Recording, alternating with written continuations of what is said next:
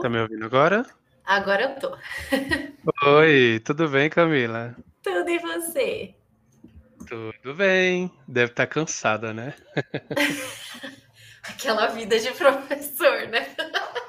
Ai, nem me fale, ainda faltam duas aulas para eu planejar para amanhã e não consegui ainda. É sobre isso. Aí daqui eu vou fazer exatamente isso. Olha só, então eu sou um privilegiado de achar uma agenda com você, né? Imagina, nossa, é fim de bimestre esse caos, né? Esse caos.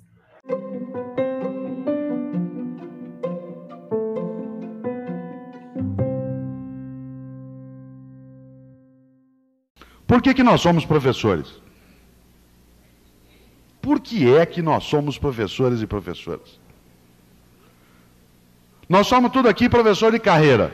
Ou seja, a gente está na carreira o dia inteiro. Corre para lá, corre para cá, corre aqui, corre ali. Ah, essa é a carreira nossa. Tá?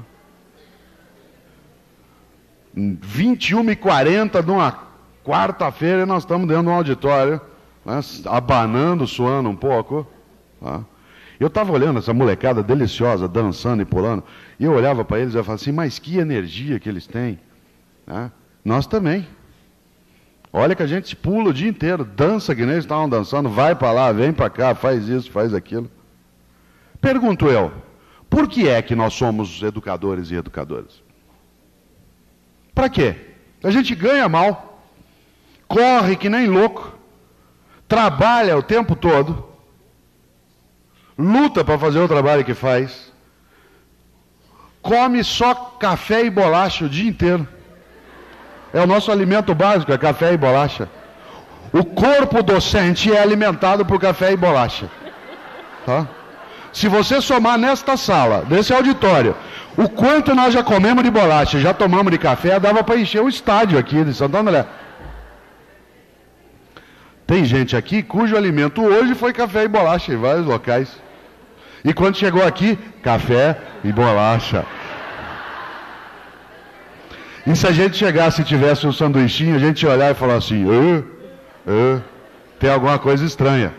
Hã? Por que, que nós somos educadores e educadoras? Todo dia que a gente quer largar a profissão. Todo dia. Você chega em casa. Secretária também, não é só professor, também faz isso.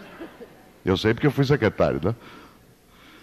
Você chega em casa às 11 e meia da noite senta no escuro. Você quer ficar no escuro, 15 minutos. Nessa hora, quem vive com você, se ele chegar perto, ele leva. Você quer ficar no escuro 15 minutos. Você não aguenta mais humanos. Você não pode ver mais humanos. Você quer ficar 15 minutos ali. Aí você senta, para e fala assim: Eu vou largar essa bosta. Eu não aguento mais isso. Eu vou criar galinha, vou vender sanduíche natural, eu vou montar uma barraquinha de cachorro quente, eu vou ser dogueiro, mas vou largar isso. Chega suado, não tomou banho, às vezes vai dormir sem tomar banho. Está com tanta fome que às vezes você vai esquentar a comida esquenta tudo de uma vez só na panela, faz um mexido assim. Tá? Come de colher. E ainda acontece uma coisa que vocês já viram várias vezes. Às vezes você está ali pensando nisso e de repente se ouve uma vozinha assim: Mãe? Você olha e fala assim: Mãe, que é? Mãe, amanhã eu tenho prova de geografia, você não podia tomar de mim? Esse tomar dá uma ideia, mas dá uma ideia.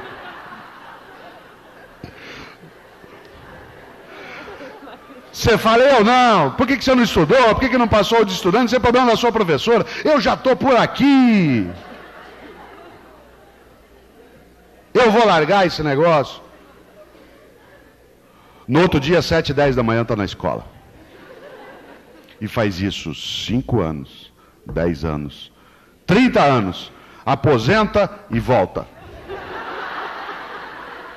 Nesse auditório. Nesse auditório, há professoras que eu conheço e professores que aposentaram e voltaram. Vários. Por quê, hein? Porque nós ganhamos mal? Sim, mas nós não somos a profissão que ganha pior, embora a gente ganhe muito mal. Né? Não somos. Estou falando no geral do nosso país. É que a gente não consegue ficar fora. Porque outros profissionais também aposentam, e a aposentadoria não é tão alta, e nem sempre eles voltam. Nós voltamos. Volta por quê? Volta por quê? Por que, que nós somos educadores e educadoras? Eu tenho uma suspeita. Nós somos educadores e educadoras por paixão. Paixão pelo quê? Paixão por ganhar mal, por correr muito, por participar de atividades, por ter que enfrentar essa molecada, por passar o dia para lá e para cá, comer café com bolacha. Paixão pelo quê? Eu não tenho dúvida de uma coisa. Educador e educadora de verdade tem paixão pela vida. Qual paixão? Paixão por uma ideia desse tamanho. A ideia de que gente foi feita para ser feliz. E esse é o nosso trabalho. Professora Camila, a Camila Gouveia, formada em Ciências Sociais pela Unesp de Marília, sou muito nespiana, amo a Unesp, tudo para mim. Até hoje, uso minha meia da Unesp, meu casaco da Unesp, viciada da Unesp. Queria voltar, inclusive, também para a Unesp aí, quem sabe um dia. Dou aula de sociologia, de história e de geografia, o que é uma loucura, além de projetos, né? Que agora com esse novo ensino médio a gente tem projeto de vida, projeto do ano letivo e vários projetos aí, né? Itinerário formativo, né? A gente tem tudo. então eu tô falando com uma pessoa de humanas. Uma pessoa de humanas, com certeza. Ateorizada pra... por exatas Prazer aqui, estou professor de exatas. Exato, o terror dos estudantes. Ai, nada, mas você sabia que, que eu tive esse processo de eu odiava exatas. E aí, quando eu saí da faculdade, eu falei, não é possível. Depois que eu aprendi tanta teoria pedagógica, eu tenho plena capacidade de aprender qualquer coisa. Então eu vou ter que aprender alguma coisa aqui. E aí eu ia todo, quase todo dia, eu ia para para a biblioteca da Faculdade de Matemática da USP e pegava livros e comecei a estudar. Eu falei, não, vou aprender agora esse negócio sem aquela pressão, né, que a gente tem às vezes. E eu tinha um professor que era, nossa, péssimo, horroroso, pelo amor de Deus. Ele é tudo que eu não quero ser na minha vida. e que ele me aterrorizou absurdamente. Nossa, foi horrível, assim, um processo muito traumático com as exatas. Mas aí superei e aí fui aprender. Aí esses dias, inclusive, eu estava fazendo uma substituição do professor de matemática e eles estavam vendo matrizes. E foi um dos temas que eu estudei logo depois que eu saí da faculdade. E aí foi assim, incrível eu explicando para eles. Eu fiquei muito feliz. Eu falei, gente, eu entendi esse negócio de verdade, que delícia. Nossa, Camila, é... parece que é tão fácil você encontrar é, um professor de matemática que não sabe ensinar, né? Ele é até domina o assunto, é inteligente na questão de saber o conceitual, mas não sabe lecionar. E eu tenho essa preocupação enquanto professor de não ser esse, de não ter, de não mostrar para os alunos que eu tenho esse perfil de ser um professor que não saiba ensinar. Então, é, a metodologia, a didática, na sua visão, por que será que a gente encontra tanto profissional de matemática que não sabe lecionar? Nossa, isso é tão difícil, porque olha, é, é muita gente. Eu já encontrei alguns professores que eram assim, meu Deus, incríveis, que eu olho e falo, meu Deus, eu queria ter tido aula com você. Mas eu, eu não sei, isso acontece muito com as exatas no âmbito geral, né? Mais a matemática até eu acho que isso tem muito da formação. Eu, eu não sei como que é a formação lá na faculdade, de fato, da licenciatura em matemática, mas eu acho que deve ser, se na área de sociais, que já é uma área super politizada, super voltada também para essa área da educação, a gente já encontrava muitos professores da licenciatura que não tinham a licenciatura, eu imagino na matemática, mais ainda assim. Então, acho que isso peca bastante na formação dos professores, porque muitas das vezes eles não têm nem acesso àquilo que é didática. Na, na faculdade, quando eu tive aula de didática, o meu professor ele não tinha didática. Para mim, isso era a coisa mais bizarra que eu já vi na minha vida. Como meu professor de didática não tem didática? Como que o que ele está falando ninguém está entendendo, ninguém está achando? Nossa, era, era uma tortura as aulas de didática. E eu queria tanto essa matéria. Falei, nossa, vai ser incrível, vou aprender várias coisas. E eu fiquei, gente, não aprendi nada, socorro, eu tive que aprender tudo sozinha, correr atrás, né, daquele jeito que a gente sabe que acontece. Mas eu acho que vem muito dessa formação do, do, dos próprios professores universitários, né? Eles não têm a licenciatura. Eles são magníficos na teoria, eles são grandes pesquisadores, mas não é porque você tem uma carga grande de conhecimento que você consegue lecionar. E esse é o ponto-chave, eu acho que a gente tem aí da educação no Brasil, né? A gente acredita que o professor ele é sempre rebaixado e colocado como qualquer um faz. É só você ter um notório saber que você consegue lecionar.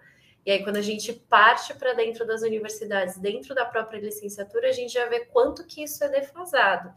E só intensifica ainda mais essa não formação e tudo mais. Eu acredito que seja muito por parte disso, de professores universitários também não sendo licenciados, não ter essa visão crítica também acerca da educação essa problematização, né, do que, que é o instigar o estudante. A matemática está presente o tempo inteiro na nossa vida, o tempo inteiro, não importa, desde que a gente é nenenzinho, a matemática está ali. Como é que fica tão afastado esse ensino da nossa, da nossa realidade, tão afastado de um interesse? É muito complicado. É, realmente, a, a carga horária que eu tive na licenciatura em matemática, o foco era mais em matemática e menos em licenciatura. Uhum. Eu tive matérias como didática, assim, carga horária muito baixíssima, é, relacionado também a, a como se portar em sala de aula, mas assim, foi muito distante do que eu precisava quando realmente eu entrei em sala de aula e vi que, peraí, eu não vou só ensinar matemática que o que eu sei de fato, mas eu preciso buscar maneiras alternativas para que os alunos possam me entender, chegar a uma linguagem mais acessível, porque na faculdade a linguagem que a gente acessa é uma linguagem muito formal. Uhum. E a gente vai recebendo aquilo, a gente vai aprendendo daquela maneira e não dá certo, gente, se a gente for explicar da mesma maneira para o aluno ali que hum. tem é, uma idade inf muito inferior do que a nossa. Então, é, eu tive que buscar formações adicionais para que eu pudesse lecionar de uma maneira mais digna. Então, fiz uhum. pedagogia depois do curso de, de licenciatura em matemática. Bacana. Eu optei por não fazer aquele curso rápido, né? Eu quis fazer a graduação completa. Eu precisava, né, me atualizar. Eu precisava é, estudar e mesmo assim, fazendo o curso de pedagogia, eu ainda percebo uma, algumas defasa, defasagens minhas em relação ao ensino mas eu não me cobro muito porque eu vejo que o próprio currículo também ela não é preparada. Uhum. Nossa, perfeito. É necessário professores assim, principalmente da área da matemática.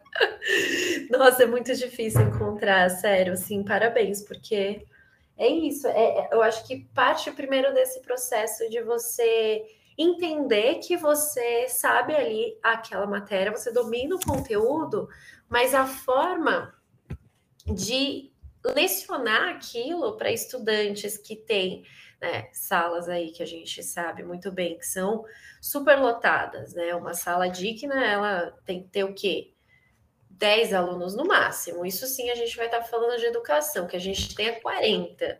E aí você precisa acessar todos esses 40 estudantes em um mesmo período de tempo que tem vários problemas e defasagens de vários outros anos e você precisa ali ensinar uma matéria, né? Então é um processo muito complicado. E é exatamente isso. A gente sabe muito, até na faculdade de ciências sociais, é, os próprios clássicos da sociologia, a gente vê muito pouco. E o que a gente vê não dá para ensinar para os estudantes de ensino médio, não faz sentido. Então, quando eu saí da faculdade, quando eu entrei na sala de aula, né, eu já tinha até um, um, acesso maior, porque eu fiz parte do PIBID, que era um programa que já inseria é, esses futuros professores na sala de aula dentro da graduação. Mas eu olhava aquilo e falava, gente, mas esse currículo aqui eu não aprendi na graduação como é que eu preciso trabalhar isso. Não aprendi isso. E aí, o que, que eu faço? E aí é sentar a bundinha na cadeira e estudar assim por conta própria. É, é porque assim, também o, o ensino superior ele ainda tem essa característica de ser um ensino muito tradicional. Uhum. Então a gente acaba levando esse tradicionalismo para a sala de aula e vê que não dá certo. Né? Uhum. Né? Exatamente. Dá certo usar ali saliva, giz e a lousa. A gente percebe que precisa levar um recurso tecnológico, às vezes precisa concretizar aquele conteúdo que estamos lecionando é, eu acabei de preparar uma aula, por exemplo, de probabilidade. Eu não posso falar de probabilidade sem que os alunos tenham contato com, por exemplo, algum jogo que uhum. mostre que existe probabilidade naquele contexto, né? É, dar significado ao ensino deles. Uhum. Então, eu gosto assim de partir, partir de algo que dê significado e trabalhando ali os conceitos. O problema é o tempo. Né? Assim, você precisa, às vezes, em duas aulas, passar muitas informações para eles, que acaba é, não tendo tanto tempo para esses essas metodologias diferenciadas, né? Uhum. Sim, exatamente. O tempo em sala de aula também é muito escasso. E aí a gente tem que fazer um malabarismo que é uma loucura. Nossa, né? Me fala. É, eu, eu falo para alguns professores que a gente vive numa maratona conceitual, né? Não para e tem que correr, correr, correr cada vez mais. E a gente não sabe de quem está correndo, né? Exatamente, a gente, nossa, é um desespero, assim. Até essa semana, uma, uma moça lá em uma das escolas que eu trabalho falou assim: professora, por que, que você tá sempre correndo? Sou atleta olímpica. Falei, ah, é porque eu tô sempre atrasada, eu acho. Ela, relaxa, fica tranquila, vai dar tudo certo. Eu falei, não, eu sei que vai, mas eu tenho que correr. ah, é. Nossa, e tem alguns alunos que falam assim, nós, nossa, já vamos mudar de assunto, professor, mas a gente nem aprendeu. É, pois é, né? Fazer o quê? Fazer o quê? Faz parte, gente, não é a gente. Se fosse a gente comandando, vixe, seria diferente. Eu dava, eu dava um mês de aula de um conteúdo só, assim, explanando todas as inteligências que eles têm ali de diferente, seria fantástico. Exato. Vamos lá, professora, falar um pouco mais da nossa rotina alucinante, né? Que a gente é um, a gente é um atleta olímpico conceitual. Nem parece que eu sou sedentária. Ah. Bom, pelo menos na escola a gente corre, né? É, então... É, pelo menos lá tá fazendo um exercício todo dia. Diz aí, como que você consegue se organizar na sua rotina diante de tantas responsabilidades e tantos alunos que você tem? Eu acho que você tem o quê? Mais de 300 alunos? Ai, bem mais. Ai, Bateu a minha meta. Bateu a minha meta. Nossa, eu, hoje mesmo eu tava um, um, professor falou assim, ele tava corrigindo, a gente sempre corrige as coisas juntas porque a gente tem uma janela. Aí ele tava lá, eu falei, nossa, você já fechou o bimestre de todas as escolas. Ele falou, eu tenho 22 salas. Eu falei, que? Que absurdo! Nossa, como você consegue? Aí ele, quantas salas você tem? Aí eu falei, não é tudo isso. Aí ele, então para para contar. Aí eu parei para contar, deu 20 salas. Eu fiquei, gente. Você não tem ideia da quantidade de salas que você leciona, não tinha, não tinha. A quantidade de alunos, assim, em uma escola eu tenho 240, e aí eu trabalho mais quatro. Então, assim, eu tenho muitos alunos, eu não consigo nem assim contar. Tem um, um, ali, uma sala que tem 10 alunos, que é um milagre, porque ela fica localizada dentro de uma chácara. Então, ela é muito pequenininha. Então, são 10 alunos de sétimo ano, assim. Nossa, aula vai que vai. Você faz qualquer coisa ali, ali acontece. Eles são animados, assim, para aprender? Então, alguns ali são, e aí o resto do bonde puxa. Então, vai. Eita. Mas, assim, é, às vezes eles estão cansados. E aí, acabou, assim, ó. A aula é eu tenho que ficar ali dançando na frente, fazendo TikTok quase ali, fazendo a dancinha, fazendo as coisas aparecer do meu lado, flutuando. Mas as coisas acontecem ali, eu consigo dar uma atenção para cada um deles da forma que eu queria fazer com todos os meus alunos, né? Mas é completamente impossível. Engraçado que eu também tenho uma turma é, com um número reduzido de alunos, se eu não me engano, são 15. É, eu tenho esse mesmo problema que você mencionou de não ter assim tanta disposição para aprender. Isso, claro, é, depende do dia. Assim, no final do bimestre agora, no final do ano, a desmotivação aumentou muito. Mas é engraçado, né, que você falou é, algo que eu me dediquei. Eu também tenho essa turma assim com a quantidade menor de alunos que você, por exemplo, eu é, cantei uma paródia esses dias, meu, eu cantei sozinho, eu passei vergonha ali na frente. Vamos, gente, pelo menos bate palmas assim, me acompanhe. Meu, eu tava, eu tava me sentindo num, sabe, num primeiro show meu num bar e todo mundo não gostando do show. Assim, foi assim, muito vergonhoso. Mas eles aprenderam, né, pelo, pelo menos eles aprenderam o conteúdo, assim. Importante. Mas animação zero, assim, passei vergonha. Nossa, é, eu, eu até comentei hoje com, com um colega meu lá na escola que tem uma sala que ela é muito difícil, assim, eu não consegui criar um vínculo com ela e eles são muito resistentes a criar esse vínculo.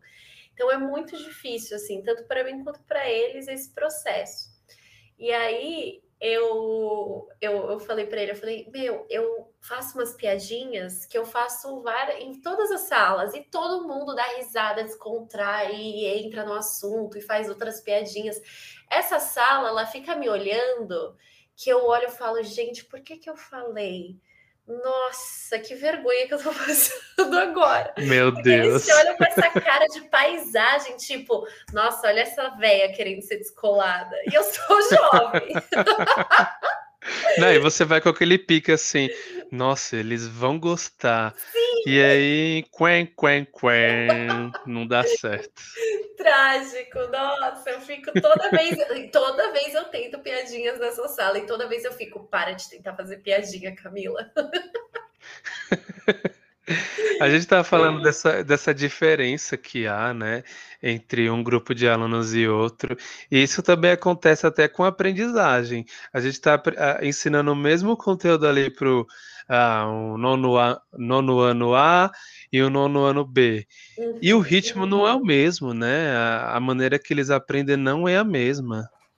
Não é. Nossa, são aulas com completamente diferentes. E nem adianta usar mesmas, as mesmas coisas, assim, porque só, só não acontece, são aulas muito diferentes. É um processo diferente de aprendizagem também. E também está muito ligado a essa relação, né? É, dentro ali do que, do que eu pratico, né? E do que eu acredito, né, para poder praticar, é, essa relação que a gente cria com a turma, com os estudantes, ela é essencial para o processo de ensino-aprendizagem acontecer de fato, de maneira efetiva. E dependendo, assim, por exemplo, essa turma, né, dentro das 20 turmas que eu tenho agora, essa é a única turma que eu não consegui criar um vínculo ainda, ainda não consegui pegar ali alguma coisa entre nós que nos una de alguma forma, né? Esse não vínculo que você não consegue, É porque eles são muito fechados, são muito tímidos? O que, que ocorre? Então, tímidos eles não são entre eles. É, é difícil de eu entrar para acessá-los. Assim, tem um grupinho uhum. ali que é fácil de acesso. Então a gente criou um vínculo, mas a sala como um todo não criou esse vínculo, assim, sabe? Eu não sei o que acontece. Eu ainda estou investigando, assim, tentando analisar o que, que acontece ali. Não sei se é uma resistência, é, ou se outros professores também têm isso, né? Porque como a gente fica nessa correria, eu geralmente não falo com professores que lecionam para eles também. Eu falo com professores da minha área de outras turmas. Uhum. Então, uhum. não sei se é isso que acontece mesmo ali. Eu ouvi uma vez assim um professor comentar que era uma sala mais difícil assim mesmo mas não não percebi se era uma, uma coisa de uma relação, de conseguir ter essa troca ali com eles para conseguir construir esse vínculo, ou se era outro processo ali, se eles eram difíceis de, sei lá, comportamento tudo mais, mas isso não, eles são super tranquilos. Problema é criar esse vínculo, eles são fechados, nem, nem tímidos, assim, eles são fechados. Eu faço a brincadeira, eles não pegam. Eu dou uma risadinha, eles não vão. E aí eu tento perguntar, e aí, gente, o que, que vocês acham? Não tem resposta. Não, vamos debater, não tem debate. Então é sempre uma coisa assim, eu jogo e ninguém pega. e aí, como você se sente em relação a isso? Ah, eu me sinto frustrada. Nossa, eu saio daquela turma frustradíssima. Eu fico, gente, eu não consegui tocar ninguém naquele lugar. Que absurdo, eu sou horrível. que aí a gente já transfere isso tudo pra gente, né? E, e, entra numa coisa da nossa própria autoestima, que não é nem aquela parte profissional, é na nossa autoestima mesmo, né? É, Mas a gente aí... pega muita responsabilidade pra gente, né? Muita responsabilidade, né? Muita. Até da relação que se cria, da relação que não se cria e tudo mais. Tudo a gente pega demais, assim, né? E até por eu ter esse vínculo muito grande, assim, eu tenho um, um vínculo de afeto muito grande com as turmas que eu, que eu trabalho. Eu crio uma relação muito, muito boa mesmo, assim, eu gosto muito, eu tenho ali um carinho gigantesco por eles. E é uma coisa que vai, que flui, então, eu levo, eu, eu, brinco com eles que eu falo que teve um dia que eu preparei uma aula que eu falei, nossa, essa aula tá incrível, meu Deus, é a melhor aula do mundo. Bate palma. Eu cheguei na sala, eles não pegaram. Acabou a aula. Minha aula incrível, ela foi pro lixo. Outra aula que eu não dei nada para aquela aula. Eu falei, nossa, essa aula aqui, nossa, triste, né? Não vai ser da hora, mas ok, vamos lá, né? É isso que vamos trabalhar e tudo mais. Eu chego lá e eles pegam e transformam a aula. Então é muito deles assim esse processo deles pegarem e fazer acontecer ou de não pegar. E aí quando não pega, faz parte também. é, eu já reparei que quanto mais a gente detalha uma aula, é, cria muita expectativa, aquilo acaba ocorrendo da maneira ao contrário do que a gente pensa, uhum. porque é, o aluno também ele, ele tem é, ele pega de outro jeito, né? O, o que a gente planeja. Às vezes a gente, ah, eles vão seguir por esse caminho A, depois vão para o caminho B e por último por caminho C. E aí, você chega na aula, eles vão do A para o C direto e ultrapassa algumas, algumas barreiras. Uhum. E, e, como que é essa sua relação sobre a questão do planejar a aula e da execução? Nossa, eu sou uma pessoa que planeja muito.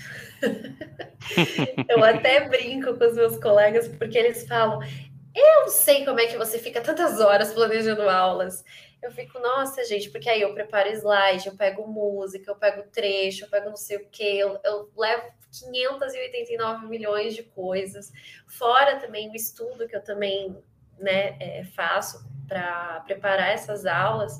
Então, eu demando muito tempo preparando aulas que eu vejo colegas meus não preparando, né? Obviamente que eu imagino que isso também seja uma questão de idade, né? E agora que eu comecei a dar aulas de, história, então automaticamente eu vou estudar mais esse processo para estudar metodologia e tudo mais, por ter voltado para o ensino fundamental também. Isso também me pega muito, porque eu tenho que voltar para as metodologias que são diferentes, esse processo. Mas eu sempre planejo muito, então eu sempre tenho muitas cartas na minha manga.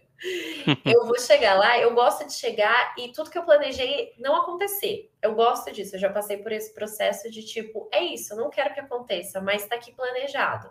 Caso uhum. eles não peguem e transformem, eu vou dar conta e vou seguir isso daqui conforme planejado. Mas eu já, já aceitei mais isso. Antes era um processo muito difícil, assim, muito complicado para mim. Eu ficava, nossa, eu não consigo fazer nada. Será que eu sou desorganizada? E aí, hum. conversando com colegas, todo mundo, não, isso é bom. É bom que eles tenham pego e, e desfeito todo o seu planejamento. É isso, é isso, é esse o intuito. e aí agora eu amo. Para mim, eu quero chegar lá com o planejamento, eles rasgar e fazer outro. É, o processo de desconstrução é Sim. muito legal, assim, quando a gente planeja. Às vezes a gente planeja e eles seguem aquele ritmo conforme é, pensamos, né? Uhum. Mas, assim, quando a gente é surpreendido por eles, positivamente, óbvio, né? Por favor. Quando a gente é surpreendido assim, caramba, como eu não pensei nisso? Uhum. E aí vem aquela questão que o professor também aprende, né? Ele não é só aquele detentor do conhecimento que vai ensinar, ele também aprende. E essa aprendizagem ele vai levando para as outras aulas e vai melhorando cada vez mais. É um processo assim muito interessante da nossa profissão. Nossa, isso é muito incrível. Eu amo, eu amo. Eu falo super para eles que eu aprendo absurdamente com eles. A forma deles pegarem aquilo e eles pensarem, eles raciocinarem, isso já me dá uma visão muito maior que às vezes eu não tive, né? E eles têm essa visão e quando eles colocam isso para fora, meu olho falo, gente, que loucura, é exatamente isso. Só que vocês trouxeram de outra perspectiva. E aí eu uso em outras aulas e super dá certo, e aí outros me trazem outras perspectivas, e aí eu vou incrementando isso nas aulas, né? Tanto é, por isso que eu planejo muito, porque sempre de um ano para o outro vai mudando, eu vou melhorando, né? Ajustando aquilo daquela forma como ocorreu. Ah, se não ocorreu bem, ah, eu não vou usar mais isso, eu vou usar outra forma. Se ocorreu bem, mas trouxeram também outras coisas, eu também eu vou colocar é, nesse processo, né? Porque é importante a gente também estar, estar aberto. Eu acho que isso, isso é uma das coisas essenciais. Eu acho que isso também é uma coisa que falta muito é, em alguns professores e talvez principalmente da. Ai, você é da matemática, mas eu vou falar da matemática. Não, não é pode, é falar, pode falar. mas principalmente da matemática, de perceber isso, de aceitar que eu não sou detentor desse conhecimento. É muito difícil sair desse lugar que todo mundo coloca a gente, né? Então você tem que saber tudo o tempo inteiro. Você tem que ter a resposta para absolutamente tudo. Não, eu não tenho. E tá tudo bem eu não ter. A ideia é a gente construir isso de maneira conjunta. Né? Eu tenho aqui o meu conhecimento e tudo mais, mas qual que é o processo que isso vai levar para que vocês compreendam e pensem nisso a partir da própria cabecinha de vocês? Isso que é muito legal, assim, e, e essa essa humildade mesmo, porque eu acho que a nossa profissão é uma profissão que ela requer uma humildade de entender que eu não sou detentor do conhecimento, eu não tenho as respostas para tudo e tá tudo bem. Ainda mais numa sociedade que a gente vive onde você precisa ter um posicionamento, você precisa saber falar sobre tudo e qualquer coisa, mesmo que você nunca tenha ouvido falar sobre isso. Né? Eu acho que a gente se colocar nesse lugar além de ser algo humilde, é algo que nos humaniza, coisa que a gente tem cada vez menos nessa nossa sociedade. Falando sobre a questão é, dos alunos terem novas ideias em sala de aula, se encaixa perfeitamente com o estudo da matemática. Mesmo sendo uma área de exatas, do qual, por exemplo, uma situação, problema, ela vai levar a uma determinada resposta, o caminho que se leva àquela resposta são infinitas. Então, eu adoro, às vezes, é, quando eu explico ali, por exemplo, um problema com determinada fórmula, e o aluno vem até mim e fala: Eu fiz desse jeito, professor. Tá certo. Aí eu verifico, né? E, claro, tá certo. Mas o senhor fez desse jeito. Então, o processo da matemática você pode é, seguir vários caminhos.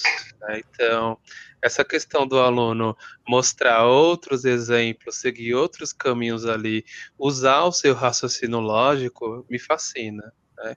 E eu vejo que já tive experiências com professores de matemática, principalmente no ensino médio, que negavam esse, essa oportunidade da gente é, explorar, compartilhar a nossa linha de raciocínio, ficava aquela coisa fechada. Então, o professor perde ali a oportunidade também do aluno estar investigando matematicamente aquela situação.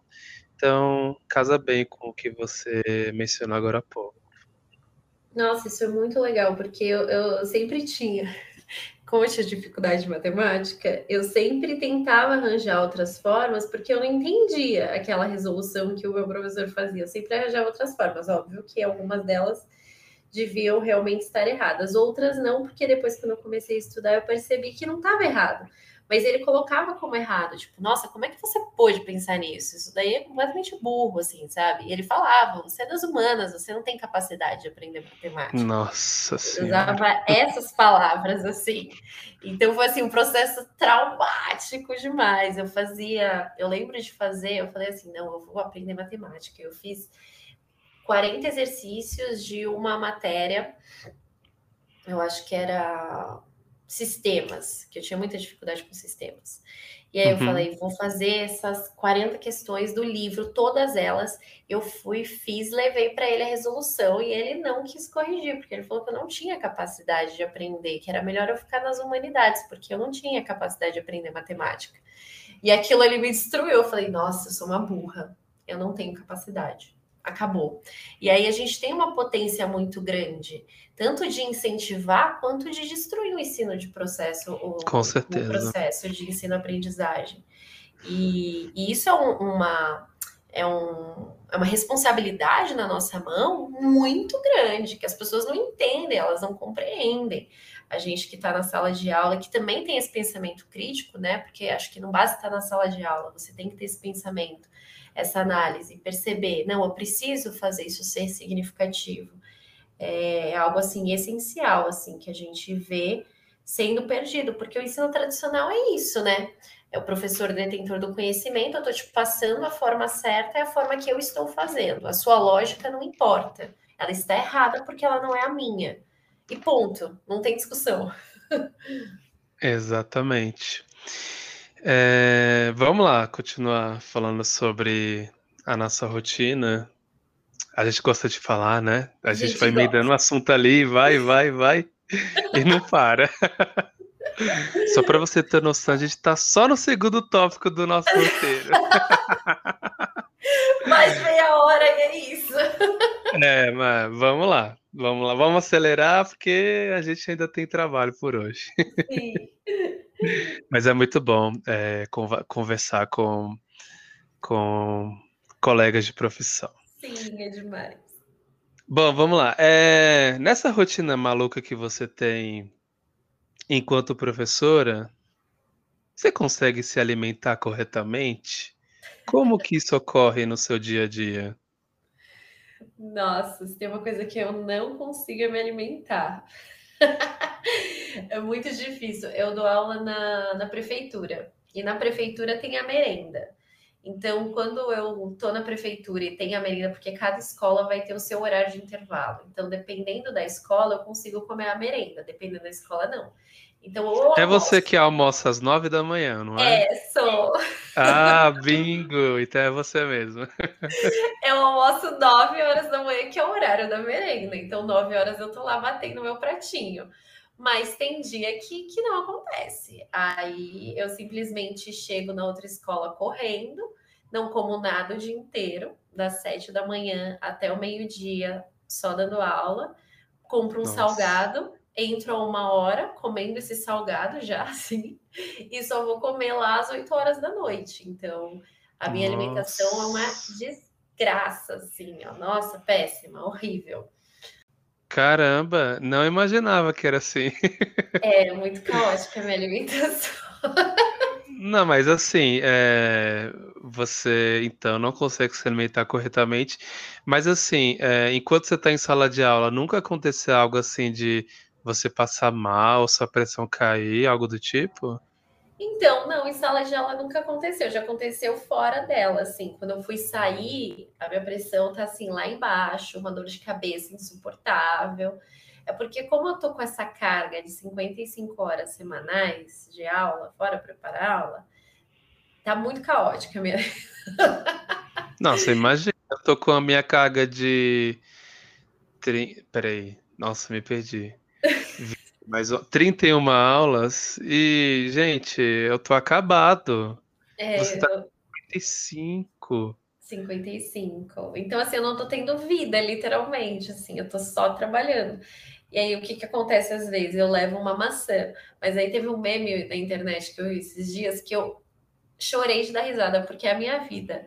A maçã voltando para casa depois de um passeio. Porque é isso. Eu esqueço de comer a maçã, eu esqueço que ah. ela está na minha bolsa. Olha só, me identifique com a pessoa agora. Eu levo, eu levo o sanduíche e não como. Aí fica, eu, eu, levo o sanduíche com requeijão. Aí quando eu for, vou ver o requeijão, o requeijão sumiu no pão. Eu, eu também esqueço às vezes de comer. Porque é. As, é uma adrenalina, né, em sala de aula, na, na escola. É uma adrenalina, sim, que o coração acelera cada vez mais e a gente não. A gente só vai se desligar quando vai embora. Essa é a verdade. Exato. Essa é a verdade. Às vezes a gente, sei lá, no intervalo, o intervalo é muito curto. 15 minutos de intervalo até eu sair da sala, chegar no lugar. Nossa, não deu. Comer uma maçã? Não dá para comer. não dá nem fome, só dá fome depois. Quando eu chego no final do dia, eu falo, gente, eu comi um pão de queijo o dia inteiro, é isso mesmo? Aí abre aquele rombo no estômago. Não, e dá vontade de comer tudo, né? Nossa, dá vontade de comer o mundo. Oh, eu vou embora, aí eu vejo assim. Eu, tô, tô, eu volto de ônibus. Uhum. Aí eu vejo McDonald's assim, eu, nossa, acho que eu vou me acabar no, num no McDonald's. Porque, assim, realmente, é, dentro da escola, não, não dá vontade de comer. É diferente de uma outra profissão, assim, por exemplo, que fica sentado o dia todo, escritório, por exemplo. Uhum. Dá fome, porque tá sentado ali, tá relaxado. Agora, a gente lidando com mais de 300 pessoas ali ao mesmo tempo, às vezes, Uhum. É muito alucinante. Muita. E, e, é assim, é fora a sala de aula, né? Porque aí você vai no intervalo, já vem 500 de fazer alguma pergunta. Aí Nossa. até você conseguir chegar na sala dos professores, já acabou o intervalo. então não tem como, assim. Aí aluno passando mal, é aluno com isso, é aluno chorando, é aluno... e você fica, gente, calma, relaxa, vamos todo mundo respirar. Aí você precisa respirar, porque senão. Aí você dá uma de William Bonner, né? Vamos respirar.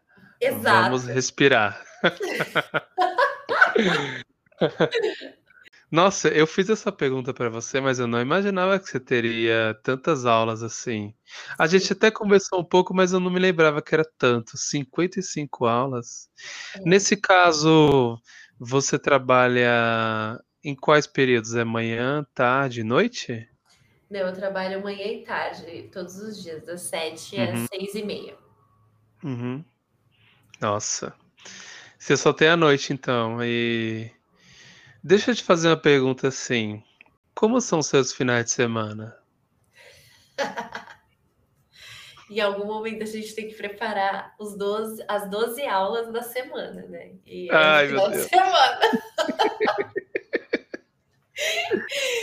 Nossa, meus finais. Eu não sei o que é final de semana, não sei, assim. Às vezes eu, eu faço o quê? Por, eu vou dar um exemplo desse final de semana que eu saí depois de muito tempo, que eu não saio. Nossa, Por isso muito... tá chovendo aqui em São Paulo, mas tudo Exato, bem. Exato, né? exatamente. eu fui lá no festival Encontro das Tribos. Já estava querendo uhum. esse festival. Ah, fui. O que, que eu fiz? Antes eu acordei mais cedo, trabalhei. Aí eu dormi de tarde para conseguir ir. Cheguei lá, eu não consegui ficar até o show que eu queria, que era o show do Racionais. Porque uhum. eu estava uhum. morta de cansado. E eu vim embora.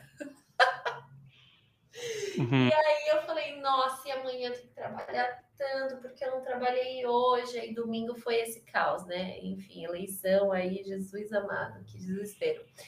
Mas fui lá, acordei cedo, comecei a fechar bimestre, fecha bimestre, fecha bimestre, eu tô em cinco escolas diferentes, então assim, complicado.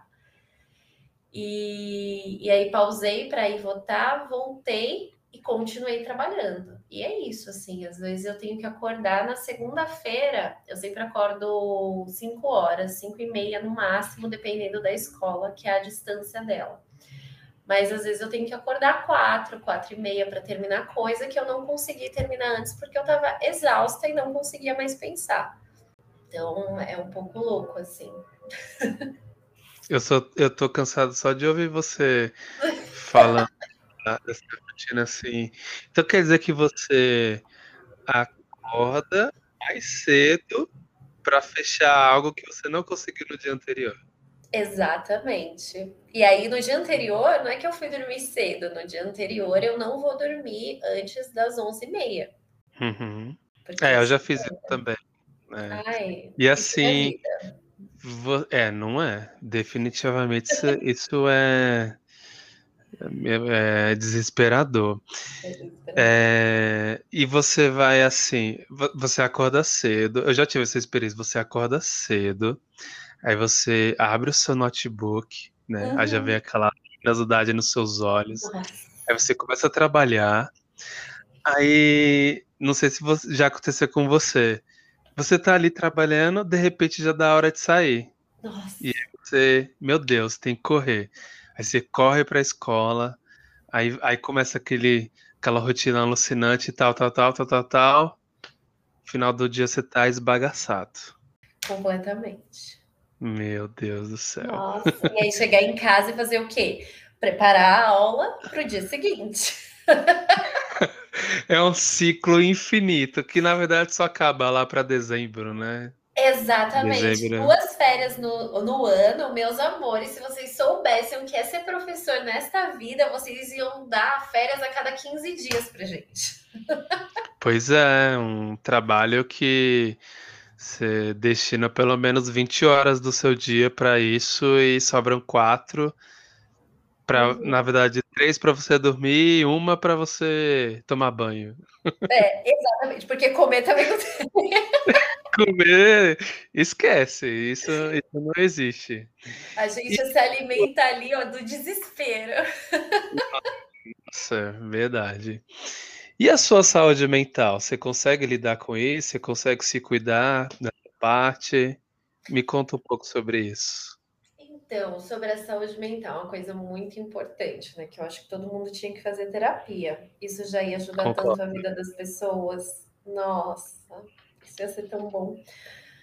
Na terapia, eu faço terapia, né? Porque não tem como não fazer terapia com tudo isso. E eu faço terapia amanhã, de terça-feira, no intervalo de aulas que eu tenho. Então, eu tenho uma janela. E é nessa janela que eu faço minha terapia no carro, no estacionamento da escola. E depois eu volto e dou aula. Jesus Cristo. Nossa, você. Pelo menos você consegue encaixar, né, esse, esse horário. Não, eu falei isso daqui eu preciso encaixar, senão eu realmente vou surtar em algum momento. Assim, eu preciso encaixar na terapia. Então, ela assim é ninguém fala comigo, é o meu horário de janela, eu vou estar no carro, trancadinha, lá com o meu fone de ouvido, fazendo a terapia online. Ainda bem que tem Você aproveita online. até para beliscar alguma coisa para comer, né? É o café. Gente, o café ah. é, o, é, o, barril de café que eu tomo por dia, que eu acho que isso que me faz não comer. Porque eu tomo uhum. tanto café, tanto café. Nossa, eu acho que eu tomo dois litros de café por dia brincando, assim. E nem me acorda hum. mais, já é mais uma rotina mesmo, assim, de tomar o café. Mas nem me acorda mais. Café não faz efeito nenhum em mim, assim. Se eu tomar café agora, eu durmo. Sentada na cadeira. e essa sua terapia, eu creio que pelo menos 99% você fala sobre seu trabalho. Né? Trabalho. Né? Sim, com certeza. Eu falo assim para o meu terapeuta, eu falo, eu odeio falar de trabalho na terapia, mas infelizmente eu preciso falar de trabalho na terapia, né? E, e, nem é dos estudantes, isso que é uma coisa louca, porque nunca é sobre os estudantes, porque os estudantes é aquilo, é a parte, a parte da nossa profissão que, meu, é gostoso, é muito bom ter na sala de aula tem vários problemas, tem várias coisas caóticas, tem várias problemáticas, mas estar em sala de aula é maravilhoso. Estar ali com aqueles estudantes é muito bom, assim, até aqueles pentelho é muito bom. O que, qual o problema da escola? Os adultos. e os adultos que não fazem terapia. Meu Deus, hum. esses aí, olha. É, os adultos que não fazem terapia, mas gostam de cuidar da sua vida. Adoram. Nossa, é muito difícil, assim. Então, 90, 100% eu acho que já chegou nesse grau, assim. 100, atualmente, é 100% da minha terapia é, pra, é falando de trabalho, é, tentando ali lidar com várias questões que é, os estudantes nem sabem que acontece, né? Isso é muito doido. É, e aí, até, até, lembrando assim, eu até levei isso para minha terapia, porque ela falou assim: meus alunos vieram para mim e falaram assim: Nossa, pro professor ganha muito mal, né? Falei, ganha, e a gente trabalha muito. Mas assim, pro, vocês ganham tipo 60 reais a hora aula? Aí eu fiquei, meu. 60 reais a hora aula. Minha filha, tem que dar pelo menos três a quatro aulas para ganhar isso. Exatamente. Aí eu, eu virei, eu falei assim, eu comecei a pensar sobre isso. Eu levei para minha terapia, eu falei, meu, o, o estudante ele, ele sabe, ele tem consciência de que o professor ganha mal. E para ele, 60 reais já é mal. Imagina se eles soubessem quanto que a gente ganha. eu já assim, com um grupo de alunos, eles estavam curiosíssimos para saber quanto eu ganhava. Aí eu falei o valor da minha hora aula, falei da quantidade de aulas que eu tinha, aí eu falei assim, ó, a hora aula multiplica pela quantidade, depois você multiplica por 4,5, porque é a quantidade de semanas que a gente tem no mês. Quando eles terminaram de fazer o cálculo, eles falaram, professor, é isso aqui que você ganha? Aí eu falei, Menos, porque ainda tem os descontos. Nossa, é triste assim, ó. Eu fico, gente, vocês não têm noção mesmo, assim. Mas eu acho isso muito doido, porque eles verem que 60 reais já é pouco. Eu acho que o professor no Brasil ele tinha que ganhar no mínimo, em qualquer lugar, em qualquer escola, ele tinha que ganhar no mínimo 70 reais, no mínimo. Uhum. Mínimo. Ou ganhar por aluno, né? Nossa, que delícia! Meu Deus, ia ser delicioso ganhar 10 reais por aluno. Nossa!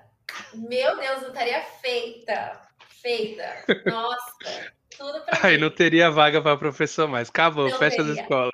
Acabou, fecha tudo, é isso.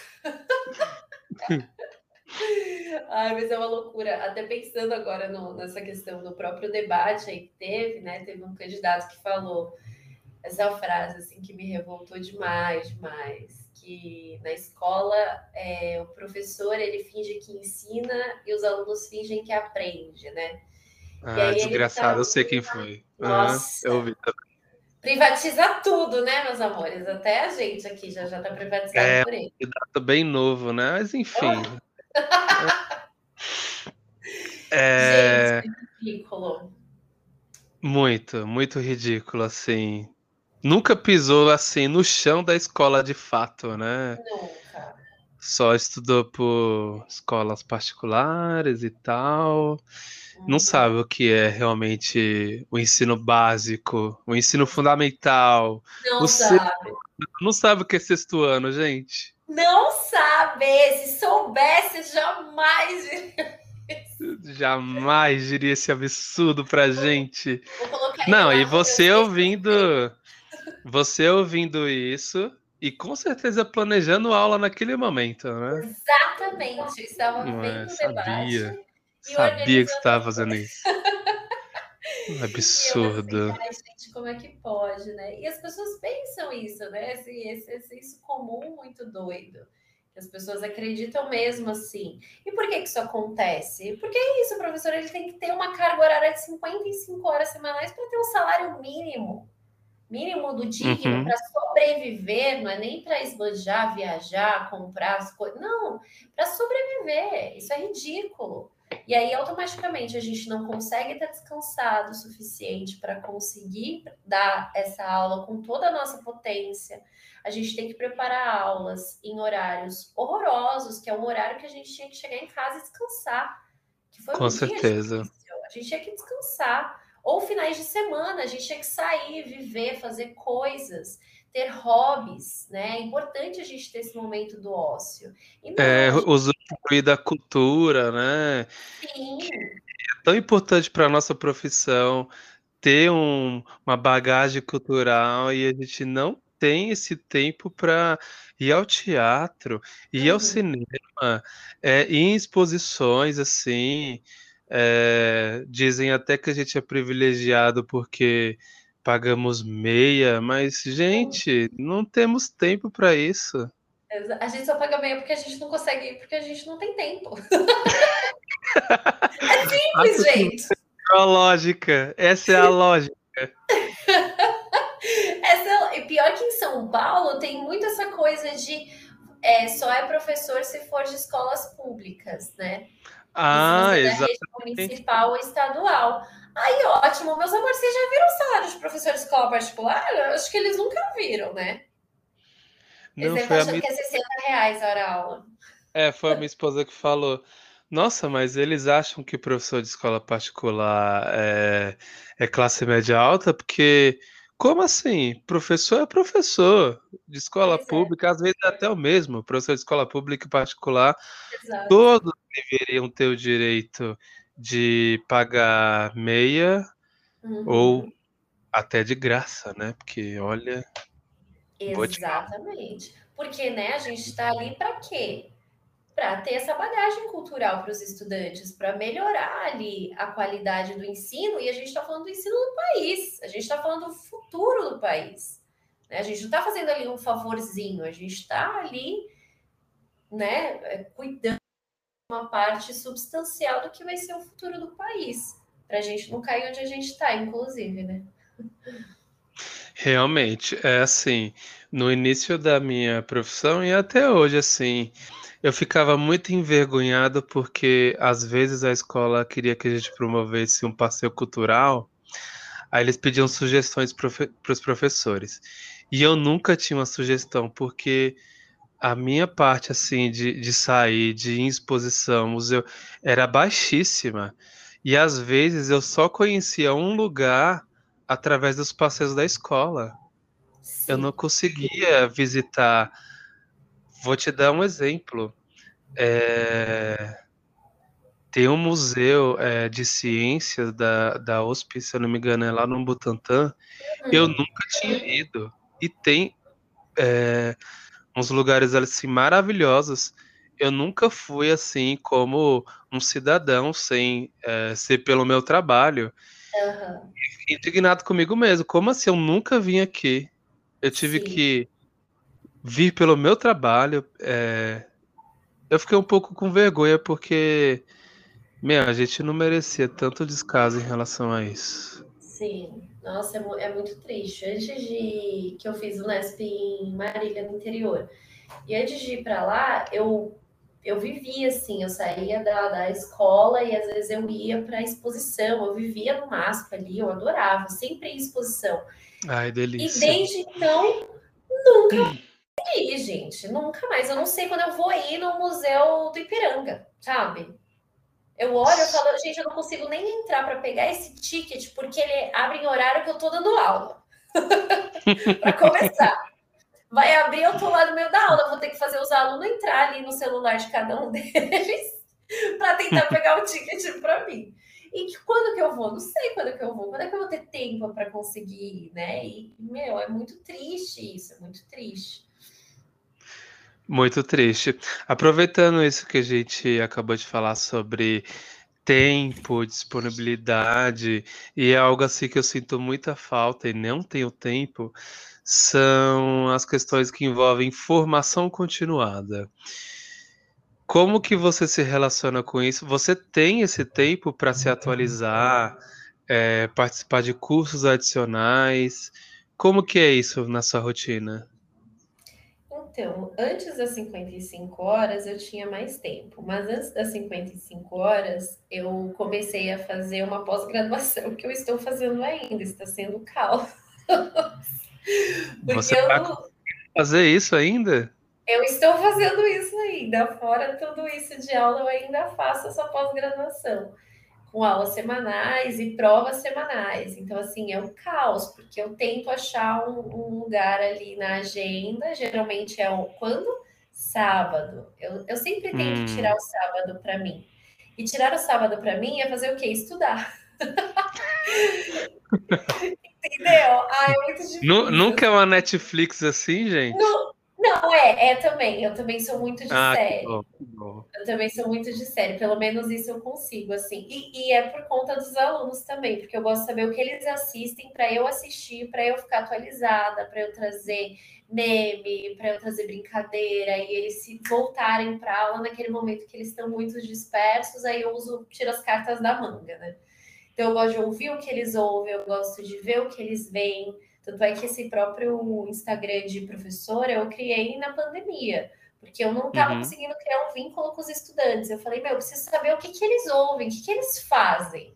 E aí eu criei esse Instagram e aí comecei a seguir eles, eles começaram a me seguir, eu comecei a ver mais o cotidiano assim deles que eles postam nas redes. E aí eu tive mais acesso ao que, que, que os jovens hoje em dia assistem, que série que eles estão vendo, o que, que eles gostam de ouvir, que que ele, quem eles admiram. Né? Então, sempre na minha primeira aula, com qualquer turma, eu sempre pergunto o influencer que eles gostam, para eu também conhecer esse meio. E eles sempre me falam uns que eu nunca ouvi falar na minha vida. E aí você vai ver o cara é tipo super influencer, você nunca ouviu falar. e é isso, é uma loucura, assim. Então, até o tempo ali, que é um tempo mais do lazer, também é um tempo voltado para eles, né? É um, é um trabalho que nunca para. Então, essa loucura, né? Por exemplo, agora eu tô vendo aqui O Senhor dos Anéis, o Anéis de Poder. Você já assistiu? É muito bom. Nossa, tem um aluno que todo, toda segunda-feira ele fala: O senhor viu essa série? Eu, não, não vi. Não, não vi. Eu durmo muito cedo domingo à noite, assim. Eu, eu tenho um grande. Pra falar a verdade, eu tenho um grande problema com domingos. Quando ah. começa a partir das 17 horas, já começa a palpitar o meu coração. Nossa. Porque é, eu tenho uma ansiedade com, sabe, domingo à noite. É inesperado. Uhum. Vem aquela coisa assim, meu Deus, vai começar a semana de novo, aquele caos. Então, eu durmo muito cedo aos domingos. Ah, quando minha filha deixa, né? Óbvio. Mas. É, não, não, não assisti essa série, mas os alunos enchem o meu saco para ver. Ai, assista, é legal. Mas parece assim uma novela, uma novela crente da Record, mas com maior investimento. Mas é legal. É, é tipo assim, só as filmagens é meio novela crente da Record, assim, mas é, é legal, assim, é bacana. Aqueles Peaky Blinders, o Peaky Blinders é uma coisa que ah. os jovens super estão assistindo. Uhum. Aí eu comecei a assistir, mas achei muito chato, não consegui também. Mas essas séries, assim, que a gente fica vendo, o, o, o Handmaid's Tale, né, o Ponto de Aya lá, que é bem legal para trabalhar várias coisas que eu sou da sociologia, então dá para trabalhar várias coisas, assim. Então, é, essa, esses recursos audiovisuais, eles são bem, bem bacanas, assim. Mas eu tenho essa, essa depressão de domingo também. Mas o meu ah. domingo é sempre assim, 11 horas da noite eu fico, será que eu aguento mais? Ou será que eu durmo agora e acordo às 4 horas da manhã? É sempre essa incógnita, sempre. Eu não consigo falar assim, não, hoje eu vou dormir. Eu falo, não, o que, que eu vou fazer? O que, que é melhor? Meu Deus, você deveria ganhar o Nobel da Paz. Olha, por eu não ter usado o meu réu primário, eu devia ganhar mesmo. não é nem com os alunos, porque os alunos são tudo para mim, é com os adultos mesmo. Ai, ah, é verdade. É. Esses adultos, eles. E, e tem aquela questão assim de que eles julgam muita gente. Nossa, mas para que, que ele está fazendo essa aula desse jeito? Ele poderia simplificar, poderia fazer uma coisa mais básica. Na verdade, esse professor está querendo se aparecer. Nossa, sim. Tem muito, é, tem muito colega de profissão ciumento, né? A gente consegue ali se aproximar daquela turma e aí vem aquelas fofocas, é, é, é complicado, né? Professor é, é, um grupo de pessoas assim, que não consegue se unir, né? É muito difícil isso, nossa, é muito difícil. É uma disputa de ego e, e também acho que tem um pouco dessa questão do tradicional, que é essa síndrome do pequeno poder que ele, o ensino tradicional ele vem com essa ideia de que a autoridade é ali e é uma autoridade que impõe essa autoridade, é uma autoridade reconhecida somente, mas é uma autoridade imposta do professor sobre os estudantes, e aí ele acha também que ele também vai ser ali superior. Eu percebo isso muito no, em, estudan em estudantes, em professores do ensino médio. Tem uma relação muito diferente entre professores do fundamental e do médio do médio eles se acham demais. E eu não tinha percebido isso até voltar agora para o fundamental. Que o fundamental ele é mais tranquilo, ele é mais acolhedor, os professores mesmo são mais acolhedores. Enquanto que no médio é ali uma disputa de ego que você fica, gente, vamos trabalhar junto, a gente está aqui junto, ninguém está contra ninguém aqui, o que, que é isso? Parece que é inimigo, né? E é uma, é uma coisa muito doida, assim, porque eu também ouço muito, não sei se você ouve, mas eu ouço muito pessoas de fora, né, esses adultos, é, sempre criticando é, a relação que a gente cria com as turmas. Ah, estudante não é amigo, ele não é amigo. Mas, gente, quem falou que ele é amigo, né? As pessoas parecem que elas têm essa dualidade de relação. Se você não é meu amigo, você é meu inimigo. Se você não é meu inimigo, você é meu amigo. Você só tem esses dois tipos de relação na sua vida, né? Que precário isso. Não existe outro outro espectro ali de relações entre as pessoas, né? E esse processo que a gente tem do desenvolvimento desse conhecimento é essencial que a gente tenha ali um afeto para aquele aluno ele vê inclusive significado naquilo que a gente está falando. Porque você sabe muito bem, às vezes a gente dá umas matérias que são muito chatas. É um saco dar uhum. algumas matérias. E aí eu não vou conseguir tocá-lo pela matéria. Talvez eu consiga tocá-lo pela relação que a gente criou ali. E ele perceba que isso é chato, né? Eu já vi vários alunos meus falando quando eu estava trabalhando o envelhecimento do idoso, no, o envelhecimento da população brasileira. É, e aí vários estudantes vieram falar, nossa, Pro, essa matéria é muito chata, é muito chata. Mas eles uhum. estavam ali prestando atenção e depois de um tempo eles vieram para mim, o estudante veio para mim e falou assim, nossa, Pro, eu entendi tudo que você estava falando porque eu vi um filme de terror. Aí eu falei, meu Deus, qual é a relação disso? e aí ele comentou que não, era é, que a, a, mulher lá era uma serial killer, era uma idosa serial killer, e ela estava matando as meninas jovens porque ela não era mais vista enquanto bela, é porque ela era bonita enquanto ela era jovem, mas quando ela envelheceu, ela foi jogada de lado. E aí todo esse processo de envelhecimento mostra no filme. e aí ele falou: Meu, entendi tudo ali. Eu achei um saco essa matéria, mas para mim fez todo sentido. Muito obrigado. Eu falei: É isso. Te toquei nem sabia, mas é isso, arrasou. E esse processo só aconteceu por esse afeto, por essa relação que a gente tem ali, onde eles conseguem perceber até aquilo que é chato, mas aquilo é importante. Ela tá trazendo ali, ela tá tentando fazer de uma forma mais leve, e ela tá trazendo aqui isso pra gente, né? E isso acontece. Se a gente não tem, eu imagino que você deva lembrar algum professor do ou do ensino médio, do fundamental, que você não gostava. E aí, automaticamente, a matéria ela fica chata.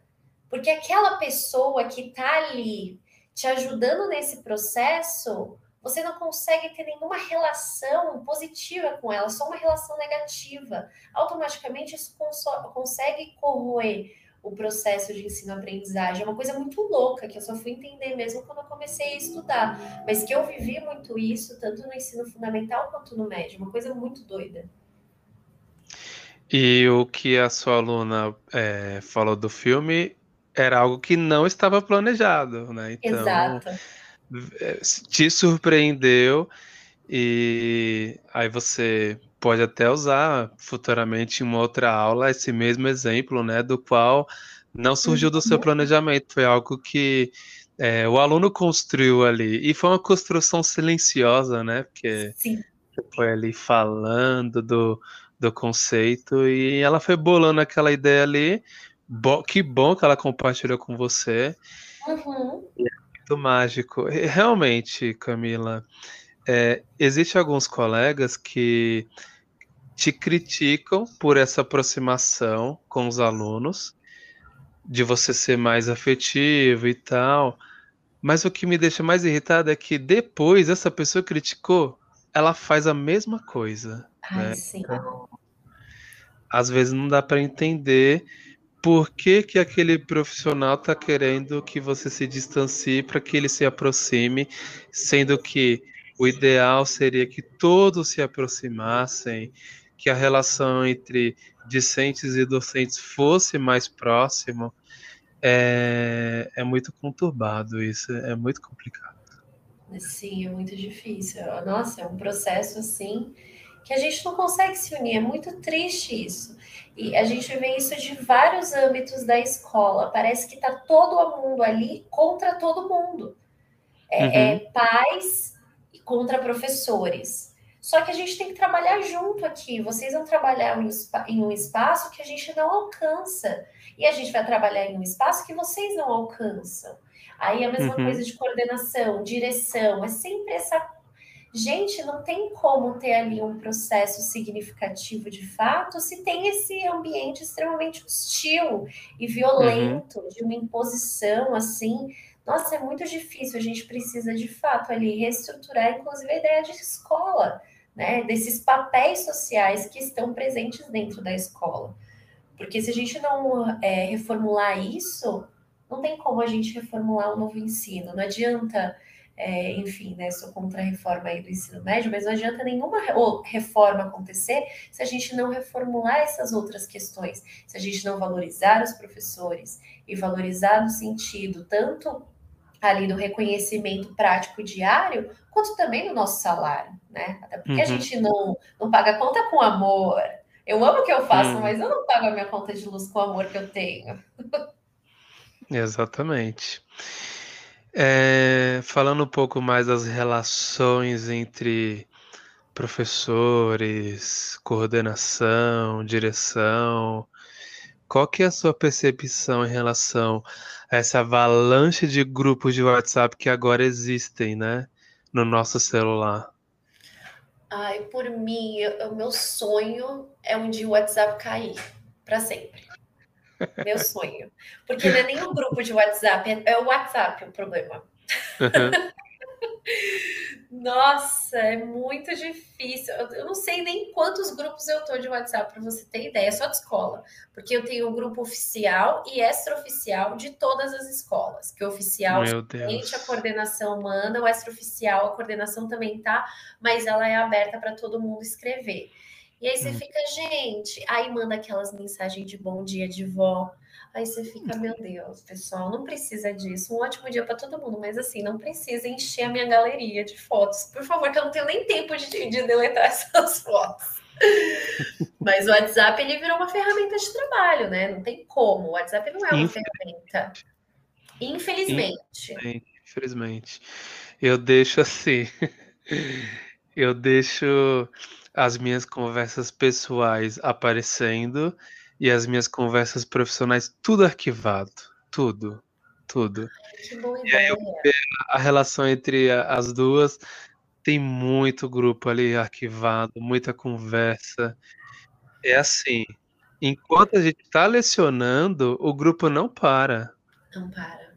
Exato. Uhum. irrita. Porque Nossa, no final do sim. dia a gente tem que ir lá subir toda a conversa, que às vezes vem uma mensagem não importante, três, quatro não importante, uma importante. Aí um monte não importante, outro importante. Meu, parece que o e-mail não existe mais, é isso? Ai, gente, é uma coisa que eu falo assim, até para. Porque é impossível, assim. Conversar comigo pelo WhatsApp pessoal é impossível para mim. Impossível. Eu não vou te responder. E é sobre isso. então, tudo bem. Assim, nem minha mãe direito eu respondo. Inclusive, ela fica bravíssima comigo. Mas é que é tanta coisa, é tanta coisa. E aí você fica na. Gente, eu tô aqui dando aula. Tenho que olhar o grupo do WhatsApp. Ah, porque o grupo do WhatsApp tá falando não sei o que em relação. Não tenho que saber, eu estou dando aula. A única coisa que eu preciso Uhum. me preocupar neste momento é em dar aulas. Gente, manda um e-mail. É muito mais fácil. Se você quer me encontrar, me manda um e-mail. Eu vou responder. E-mail incrível. Ninguém viu se você viu. Ninguém viu se Exato. você ignorou. Você vai responder. Só que você vai responder na hora que você tiver tempo. E é sobre Uhum. isso, gente. A gente precisa estabelecer limite. E o WhatsApp, ele não tem limite. Você pode mandar uma mensagem qualquer hora, em qualquer lugar, para qualquer pessoa. Isso é horrível, isso é péssimo. Nossa, eu odeio o WhatsApp. Eu volta com SMS, entendeu? Eu gosto de SMS. É, realmente, assim, eu fico muito incomodado quando eu vou embora para casa e o grupo não para.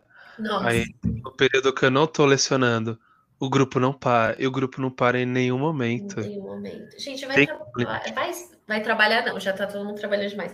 Vai dormir, vai ver uma série, vai fazer alguma coisa da sua vida. Sai do grupo do WhatsApp.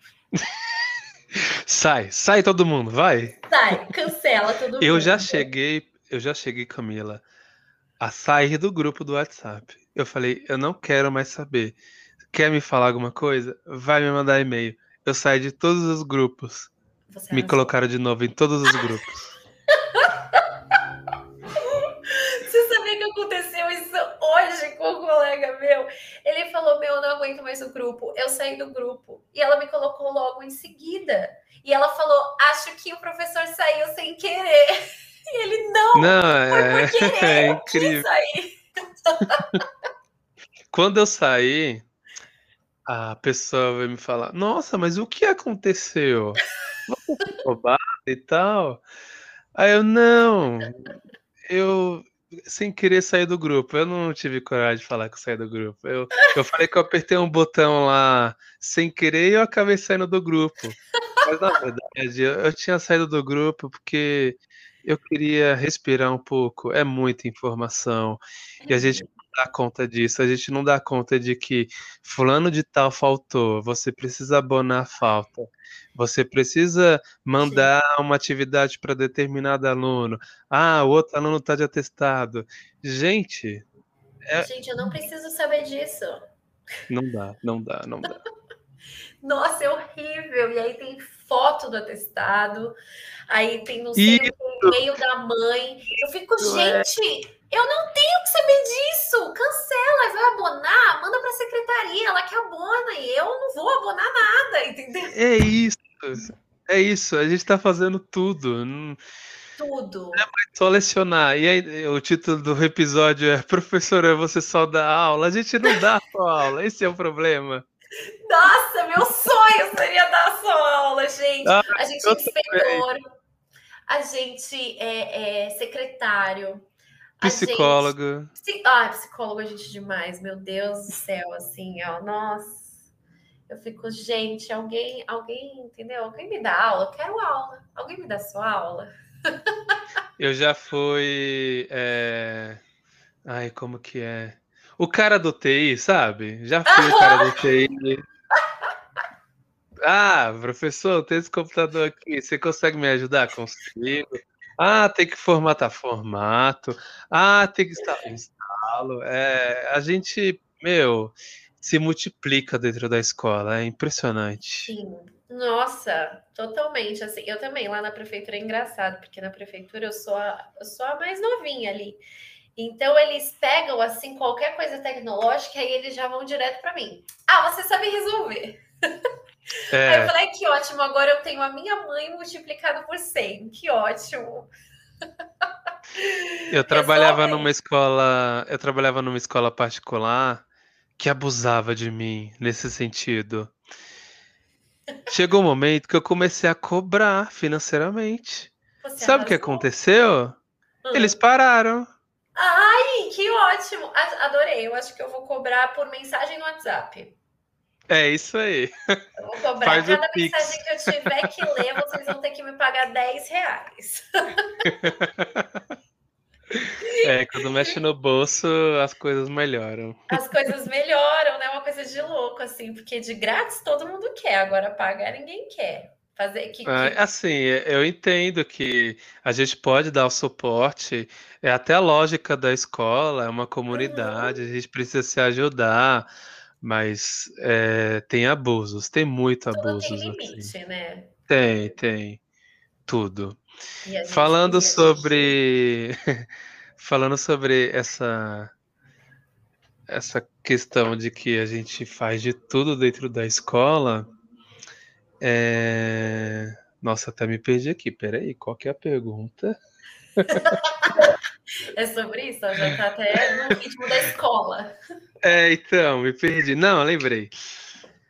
Você enquanto pessoa, é só professora ou você ainda tem uma outra profissão aí que a gente não saiba, uma função secreta aí?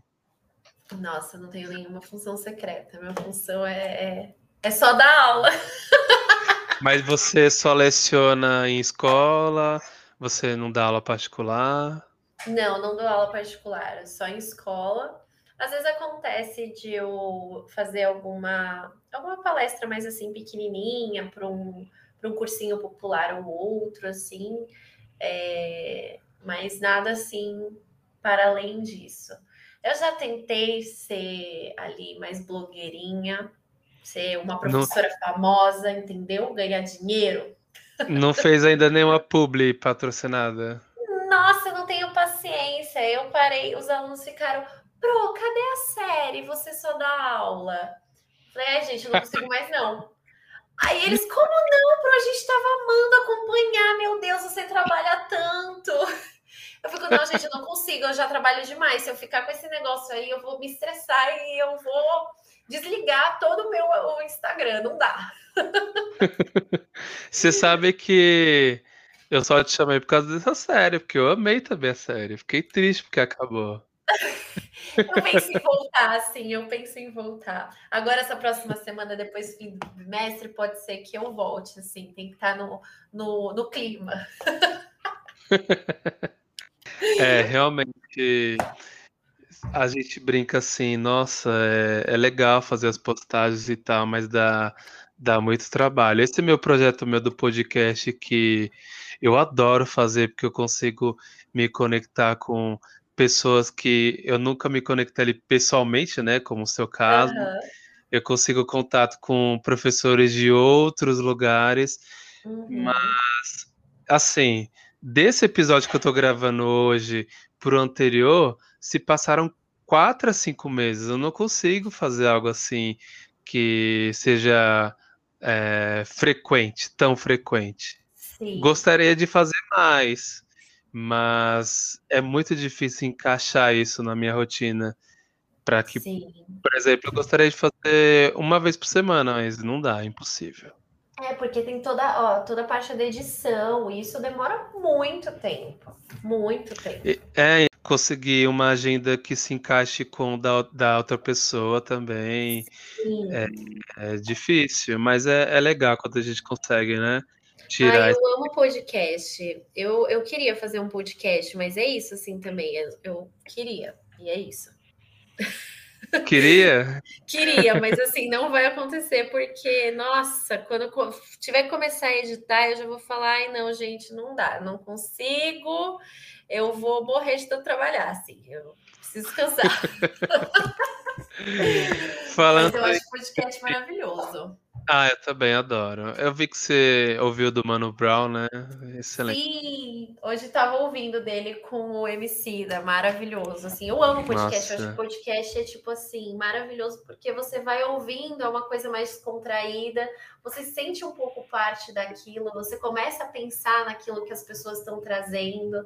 É muito gostoso. E você não tem que gastar super a sua internet para ficar vendo vídeo. E às vezes ver um vídeo também nem é legal, quebra um pouco dessa ideia do podcast. É, com certeza, eu adoro indo para o trabalho, voltando, é, em casa mesmo, fazendo alguma tarefa, ou até planejando aulas, às vezes. Sim. ficar ouvindo. E aí super dá para usar também em aulas. Vários eu já vi, já vou usar em aula. É ótimo. Exatamente. Você pensa em reduzir a sua carga horária para o ano que vem? Como que é essa sua relação assim? De pensar no futuro pedagógico? Eu penso, eu penso em reduzir, porque desse jeito, assim, é, é, é demais, assim, porque eu vejo que, que cai a qualidade, eu não me sinto bem, porque eu percebo que cai a qualidade daquilo que eu posso proporcionar. E, e aí eu penso em reduzir, provavelmente eu vá reduzir ali para umas 40, 45 no máximo, mas que ainda é bastante, né? Mas já é menos do que 55. Qual seria o seu ideal assim? Ó, você, uhum. Camila, tem a oportunidade de escolher esse X quantidade de aulas por um salário ali razoável. Qual seria? 25 horas. 25 horas, muito bem. Nossa, 25 eu acho que é o ideal, assim. Não, acho que eu pensei em 25 porque eu sou um pouco workaholic, mas eu acho que menos assim é melhor ainda. 20 horas batendo, porque você consegue preparar atividades. 10 horas, vamos lá! Ah, e sim, 10! Uh! Porque dá para preparar a aula, dá para você preparar atividade, corrigir a atividade. E além de tudo, assim, a gente também, eu não sei como é que como é que é na sua escola, mas a gente também tem muito muitos estudantes de inclusão, né? E também é uhum. necessário um, uma preparação diferente para esses estudantes que a gente não consegue ter às vezes. E a gente também não consegue porque foi jogado isso nas nossas costas sem uma formação. Tó, se vira aí, você tem que lidar com isso. Tá, mas eu não tenho formação para isso, a gente não tem formação para isso. Então, vocês vão dar formação? Não, se vira aí, tenta fazer. Né? Eu, eu tive um aluno de, de inclusão que eu que fui atrás de procurar coisas para compreender como que ele aprendia. Eu sozinha fui atrás disso, né? Porque a gente não tem respaldo, tá? É largado na nossa mão. Toma aí, ó, inclui aí, né? Isso é uhum. inclusão. Uhum. Então, inclui aí, você vai ter que incluir, porque além de professor, psicólogo, é, TI, é, secretário, você também tem que ser ali a pessoa que vai ser flex, né? A gente tem que ser flex, a gente tem que fazer qualquer coisa, a qualquer momento, a gente tem que se desdobrar em 500. E é muito do mundo do trabalho atual, né? Eu fico até preocupada assim com os estudantes, porque eles vão encontrar um mundo do trabalho onde você não pode ser específico em nada, você tem que fazer de tudo um pouco. Isso me dá muito medo, assim, quando você perguntou do futuro, isso me dá muito medo, porque eu gosto muito da minha área. Por mim, eu viveria.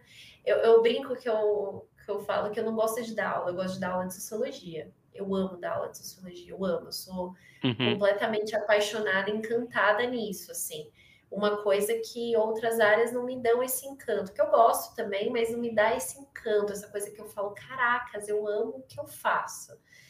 E, e aí eu não posso me especializar nisso, eu preciso estar tá mais aberta a ser múltipla em tarefas, em conhecimentos. Isso é muito triste, porque Isso me faz lembrar, inclusive, uma professora da faculdade, a única professora da licenciatura que colocou na prática toda aquela teoria que ela estava colocando para gente, que ela falou assim, ó, toma cuidado para você não querer ser muitas coisas, porque se a gente quer saber muito de muitas áreas, a gente acaba sendo medíocre em mais coisas. Então a gente uhum. precisa uhum. estudar a fundo as coisas. E aí quando a gente entra no mercado de trabalho, puf, não, você tem que fazer várias coisas. E aí eu fico nessa crise de, meu Deus, eu preciso ser medíocre então para eu ter um emprego? É isso? Uhum. E, e, é desesperador isso, né? É uma coisa muito doida nessa perspectiva de futuro. Até pela sociologia, né? Que entra e sai do currículo, dependendo do governo, ela é vista enquanto uma grande ameaça e sai do currículo. Em outros, ela é inclusa novamente. Então, são muitas questões assim que eu também penso, né? Putz, eu quero continuar ali na área de sociologia, mas tem pouco mercado para isso. E aí? Exatamente. E se ela sair, você vai fazer o quê? Se não é o resto que te dá esse brilho no olho, como a sociologia te dá, o que, que você vai ser? Né? É uma coisa muito incerta, é um, é um futuro muito incerto, assim. Por isso, inclusive, terapia, gente. Terapia é ótimo. Ah, façam terapia. E vocês que gostam de cuidar da nossa vida, faça terapia em dobro, ah, tá? Por favor. É porque por eu você falo... e pelos outros. Exato, exatamente, porque eu falo para minha terapeuta, eu falo, todo mundo que eu trago aqui que me influencia de maneira negativa não faz terapia. É uma coisa de louco, eu faço terapia para o povo que não faz terapia. é uma por loucura. Favor. É, em bolsa terapia. Precisamos. Por favor. Bom, nossa, uma hora e 27. Tadinho você acredita isso. A gente estourou o tempo assim, extrapolou. Acho que vai ser o episódio mais longo do meu nossa. podcast. Deu, deu umas cortadas aí, é sobre isso. O povo adora tudo. Tem que ser assim, na íntegra, sem corte. Íntegra sem corte. Nossa, meu Deus. Consiga atingir ali o flow às suas 5 horas é impossível. Nossa. Não, se deixar a gente vai. Ah, nem vem que a gente fica falando aqui da profissão, ó. Vixe.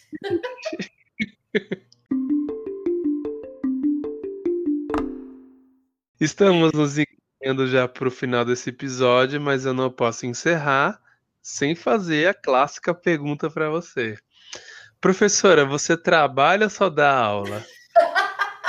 nossa, é uma loucura, né? Ai, nossa, essa frase é muito doida, porque eu, eu, eu quis trazer um pouco disso, porque eu ouço isso de maneira direta, muito menos do que eu ouço de maneira indireta, porque quando a gente olha quando a gente vê as pessoas nos colocando todas essas outras funções que a gente falou aqui isso é uma forma de falar. Você só dá aula. E dar aula é uma coisa muito simples, é uma coisa muito fácil, uma coisa que qualquer um faz. Então você só dá aula, então dá para você fazer isso, dá para você fazer aquilo, dá para você ter essa função, aquela função, ter todas as funções. Dá para você fazer tudo, né? Isso é uma forma indireta de falar, você só dá aula, você não trabalha, né? E querer enfiar esse trabalho que é visto enquanto de fato um trabalho e a aula não, né? Como se a aula fosse parece as pessoas elas têm a ideia de que a gente chega para dar aula e o anjinho sussurra no nosso ouvido o que, que a gente tem que dar, qual é a metodologia que a gente tem que usar.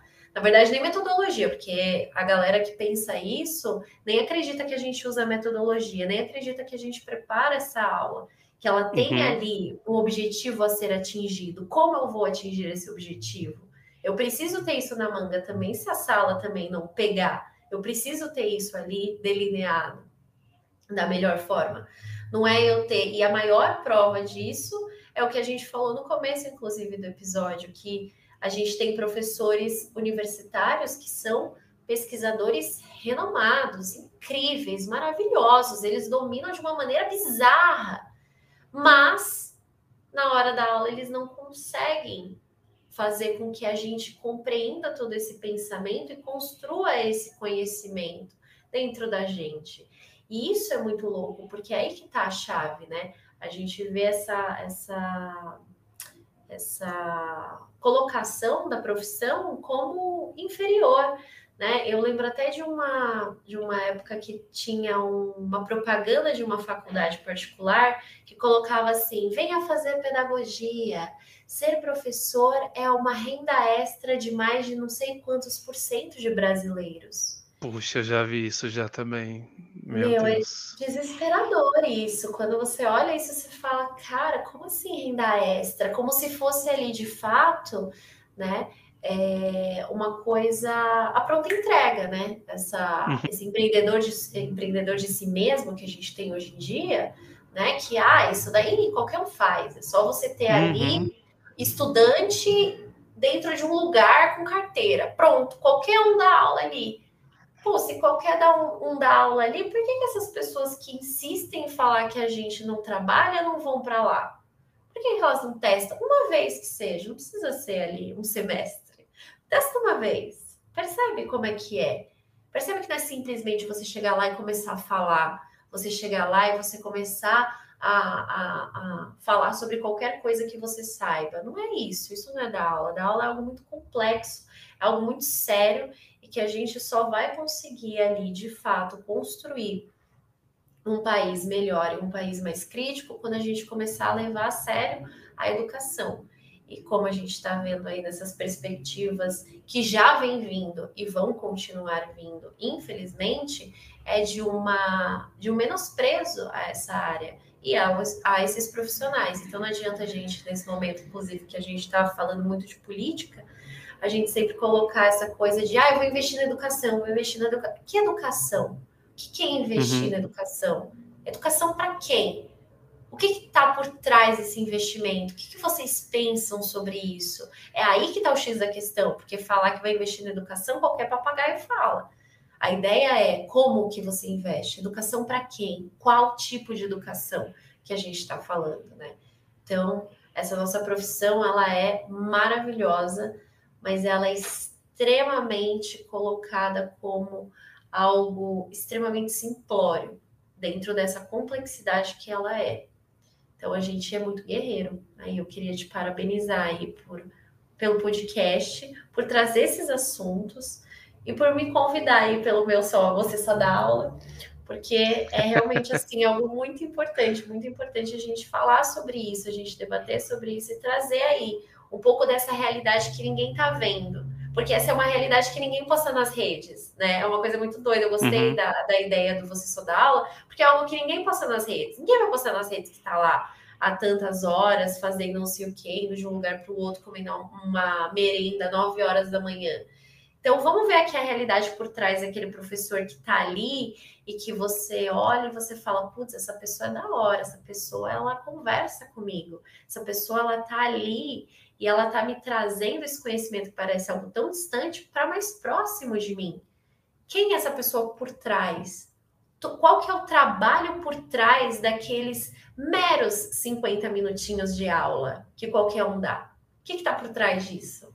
Quem vê de fora e enxerga aquela cena do professor em sala de aula sem escrever na lousa, uhum. sem falar e fala: Nossa, ele não está trabalhando, né? Ele está ali passando tempo.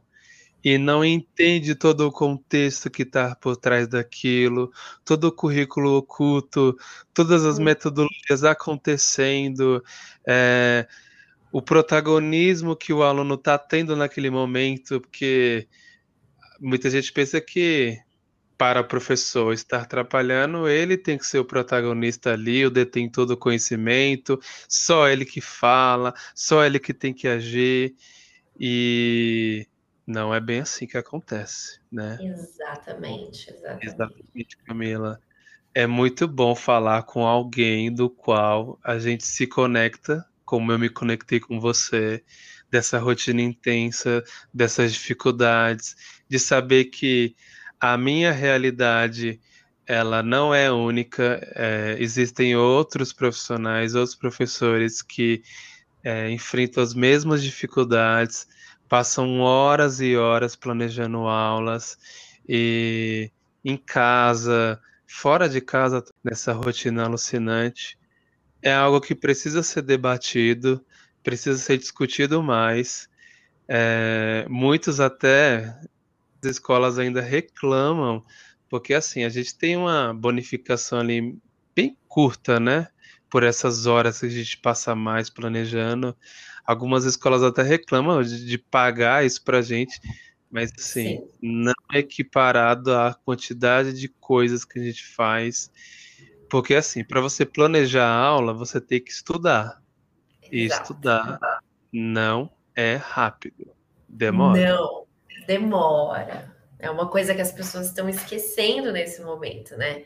Elas acham que estudar é, é tão rápido quanto passar um vídeo no TikTok. Não.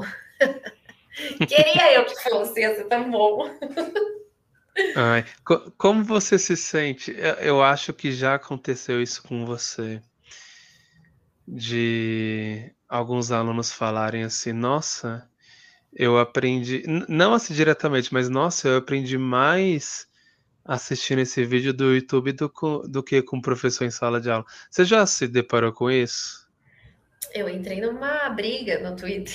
Teve. Ixi.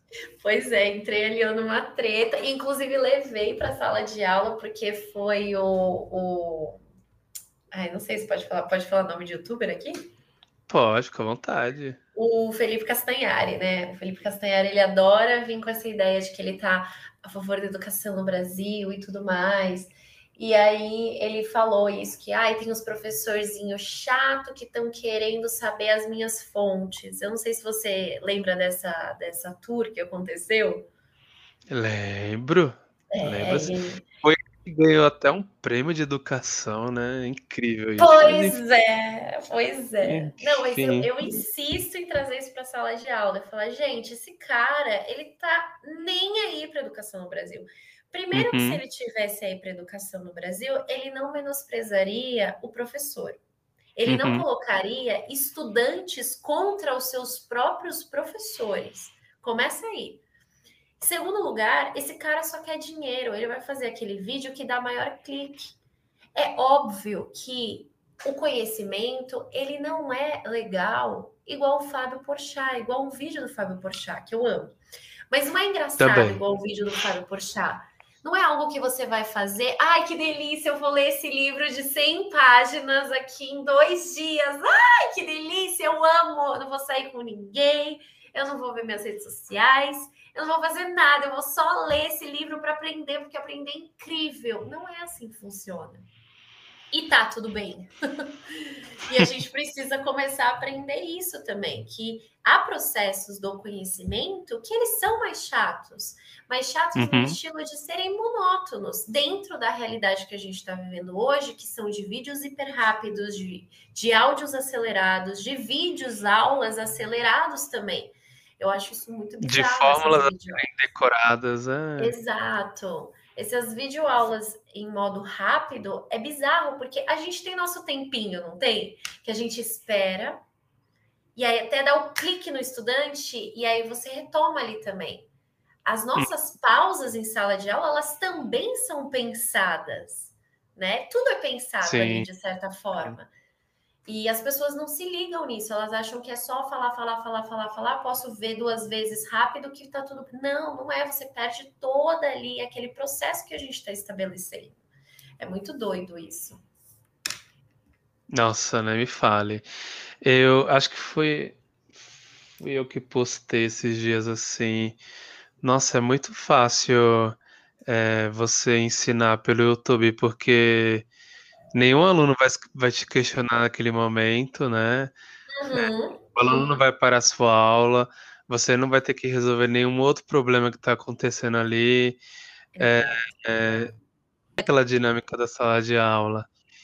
Vídeo aula, ele pode estar aprendendo?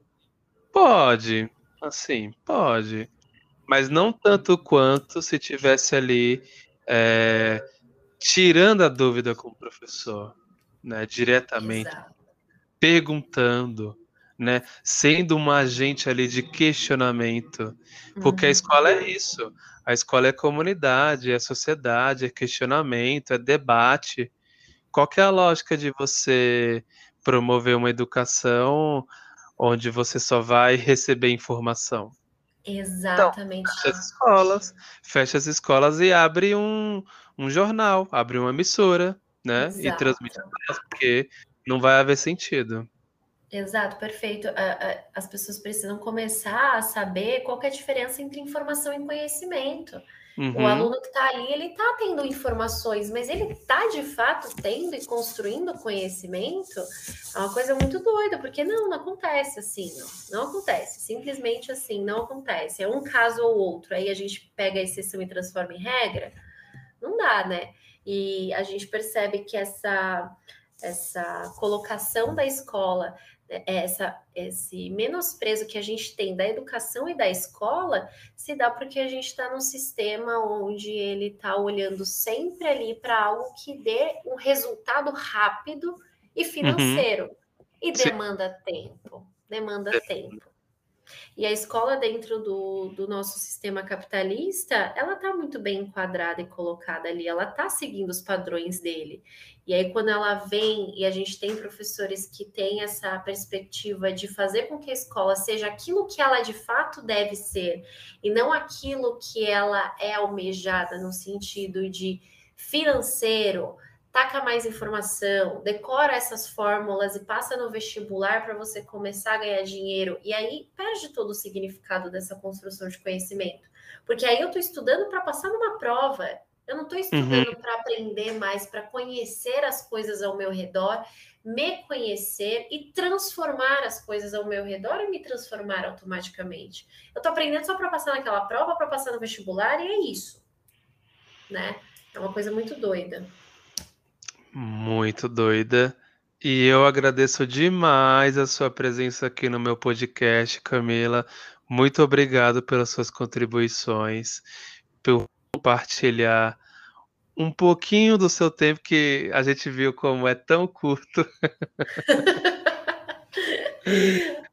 Ai, Danilo, eu que agradeço demais, assim, foi ótimo. A gente poderia passar mais horas aqui é sobre isso, mas foi Nossa, ótimo, de verdade. Coisa, eu vou deixar aí para uma parte 2 futuramente. É isso, e eu muito feliz, assim, de verdade, assim, te admiro muito por ser aí o professor das exatas que está indo contra, assim, é, é visto nitidamente assim na, na sua fala e na forma que você se coloca aí nas reflexões que você traz, o quanto que você está alinhado ali para uma educação de fato efetiva e não para essa educação que é só mercadológica que a gente tem. Isso é muito importante.